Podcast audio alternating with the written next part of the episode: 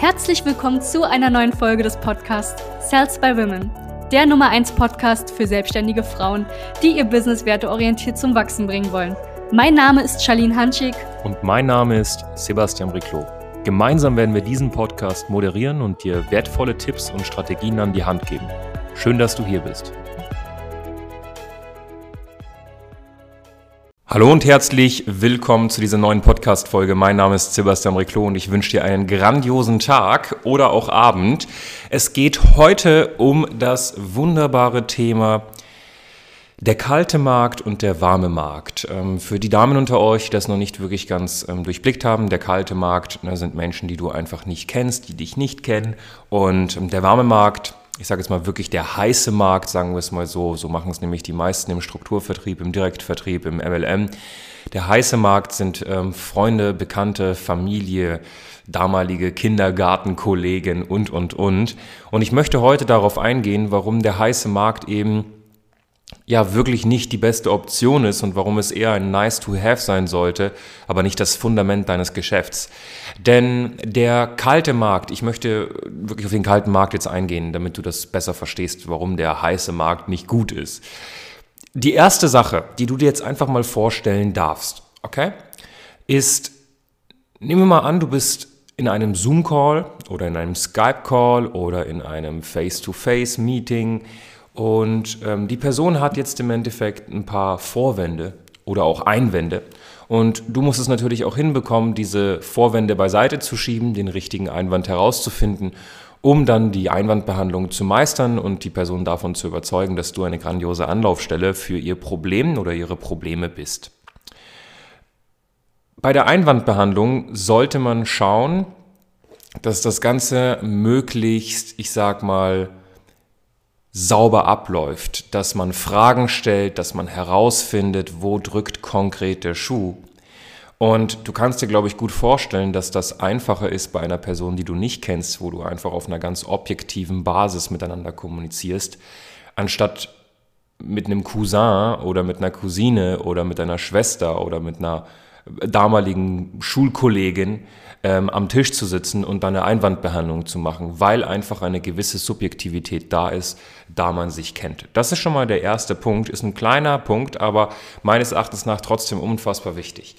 Der zweite Punkt ist, es ist viel, viel leichter, ein Business aufzubauen mit Menschen, die man nicht von Anfang an 100% kennt, und dass dann daraus auch eine Freundschaft entsteht, ist viel, viel intensiver, als dass aus einer Freundschaft ein Business entsteht. Ich habe hunderte Freundschaften in den letzten Jahren gesehen, jetzt nicht bei mir, ähm, die hundert, aber ich habe hunderte Damen auch gesehen, die Freundinnen verloren haben, die Freunde, die Bekannte verloren haben, ähm, weil sie ihnen auf den Sack gegangen sind. Sorry für die Ausdrucksweise. Aber wenn du mit deinem Freund ein Geschäft startest, dann kennt ihr euch hauptsächlich aus dieser freundschaftlichen Beziehung. Und ich glaube, jede, die hier zuhört und schon ein bisschen länger im Geschäft ist, wird mir zustimmen, dass eine Geschäftsbeziehung anders ist als eine freundschaftliche Beziehung. Denn es gibt einfach auch manche ernste Themen, da kannst du nicht rumjoken und rumflanieren die ganze Zeit. Und es ist einfach schwer. Wir haben mittlerweile wirklich auch gemerkt, die letzten Jahre, dass vor allem in so einem Duo oder auch in einem Trio es immer einen oder eine gibt, die es einfach mehr möchte als die andere Person. Und also nicht immer, aber ich sag mal 90 Prozent der Fälle. Das Schlimme daran ist, dass daran dann die Freundschaft kaputt geht, weil wenn du es richtig hart möchtest, du willst unbedingt erfolgreich werden, du willst unbedingt Gas geben, du willst dein Unternehmen groß werden sehen und deine Geschäftspartnerin oder dein Geschäftspartner möchte es scheinbar auch, sie sagt, sie möchte es, aber du hast irgendwie das Gefühl, dass du immer mehr machst als sie, dass du immer mehr tust, dass du immer mehr Gas gibst und dass du es mehr möchtest. Und das wird langfristig an deiner Freundschaft, an der Beziehung zu dieser Person nagen, das verspreche ich dir jetzt. Und es ist unfassbar wichtig, dass du das verstehst, weil wenn du jetzt anfängst, deinen Leuten so eine blöde Strategie an die Hand zu geben. Schreib eine Kontaktliste und nerv deinen ganzen Freundesbekanntes Verwandtenmarkt. Dann werden die spätestens nach 60 bis 90 Tagen, Die, ja, das, ne, die meisten schreiben sie sowieso nicht. Die meisten machen diese Kackliste sowieso nicht. Es tut mir leid, dass ich da so rede, aber es ist einfach, ist einfach lächerlich, warum, ich verstehe es nicht, warum im 21. Jahrhundert noch immer Menschen eine Kontaktliste in die Hand gedrückt bekommen von ihrer Ablein und dann wird gesagt, mach das. Weil es ist nicht die beste Lösung. Man schießt sich eher selbst ins Knie. So, nach 60 bis 90 Tagen werden die Leute, die eine Liste geschrieben haben, spätestens wieder bei dir klopfen und sagen, du, liebe Upline, ich habe die Liste durch. Von den 100 haben zwei gekauft. Was soll ich jetzt tun? Ne, ein paar, ich weiß, Direktvertriebe arbeiten dann mit Partys, die buchen eine Party und daraus buchen sie wieder eine neue Party und daraus buchen sie wieder eine neue Party. Dann beantworte mir bitte die Frage, warum irgendwann mal diese Duplikation aufhört und auf einmal keine Party mehr entsteht. Weil diese Art der Duplikation nicht vorhersehbar ist. Das ist Weiterempfehlung. Und Weiterempfehlung ist, außer man hat ein unfassbar ausgeklügeltes System im Hinterkopf, wie wir das zum Beispiel bei uns auch haben, dann ist Weiterempfehlung in den meisten Fällen nicht predictable, das heißt nicht vorhersehbar, kontrollierbar und messbar am Anfang. Deswegen solltest du keine Weiterempfehlung basierendes Geschäft haben. Hey, die empfehlen mich ja sowieso weiter. Wir hören das immer wieder, das ist ein richtig falscher Stolz, den Menschen haben. Ja, mein Geschäft basiert auf Weiterempfehlungen und es läuft super. Dein Geschäft läuft überhaupt nicht super, wenn es auf Weiterempfehlungen läuft, weil es läuft auf eine nicht messbare Strategie. Es ist nicht planbar. Du kannst deine Fixkosten, wenn du möchtest, morgen nicht erhöhen. Du kannst nicht einfach den Hebel hochziehen und sagen, ich möchte ab morgen mehr Weiterempfehlungen. Ja, das ist eine richtige selbstständigen Krankheit, die nicht unbedingt förderlich ist. Der nächste Punkt, warum der, ich sag mal, der kalte Markt nicht die beste Option, äh, die beste, bessere Option ist, Entschuldigung, ich wiederhole, warum der kalte Markt die bessere Option ist ist, ja, er ist unendlich groß. Er ist unendlich groß. Schau mal, du möchtest ein großes Business haben, aber du denkst so dermaßen klein, dass du dich auf einen warmen Markt limitierst. Also es, äh, paradoxer geht es nicht.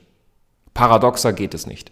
Du konzentrierst dich auf deine 100 bis 150 Menschen, die du kennst und schaust, dass du daraus Kunden oder Geschäftspartner generierst. Dabei könntest du, wenn du dich anständig positionierst, eine saubere Zielgruppe erobern, wo 10, 20, 100, 150.000 Menschen sind, die deine Sprache sprechen, die das Problem haben, was du lösen kannst mit deiner Geschäftsmöglichkeit beziehungsweise mit einer deiner Produktlinien. Ja, ich betone das Wort Produktlinien, weil es macht keinen Sinn, jedes deiner ganzen Produkte zu verkaufen. Du hast einen Bauchladen an Produkten und das macht dich eher unseriös als ja, zur Expertin zu katapultieren. katapultieren. Das waren jetzt ein paar Fakten, ähm, die ich dir einfach mal auf den Tisch legen wollte, warum der kalte Markt besser ist als dieser lästige warme Markt.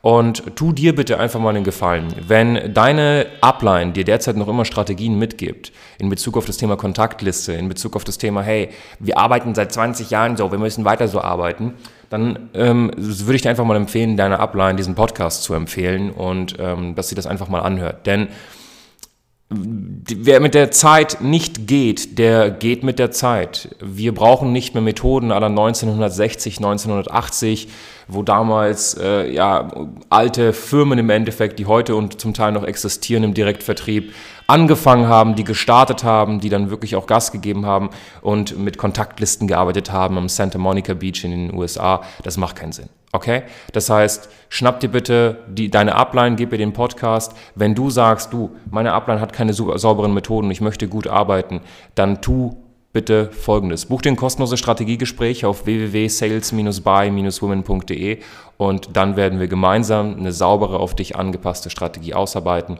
Ich wünsche dir einen wunderschönen Tag. Liebe Grüße aus Berlin. Danke, dass du hier warst. Wenn dir dieser Podcast gefallen hat, lass uns doch gerne eine 5-Sterne-Bewertung da. Wenn du dir nun die Frage stellst, wie eine Zusammenarbeit mit uns aussehen könnte, gehe jetzt auf termin.sales-by-women.de slash podcast und sicher dir ein kostenloses Strategiegespräch. Wir werden in diesem Gespräch ausarbeiten, wie du dich zu positionieren hast, wie du deine Wunschkunden erreichst und stets selbstbewusst und autoritär handelst. Wir haben schon etlichen Frauen dabei geholfen, ihr Business werteorientiert zu skalieren. Sicher dir jetzt einen Termin. Wir freuen uns auf dich.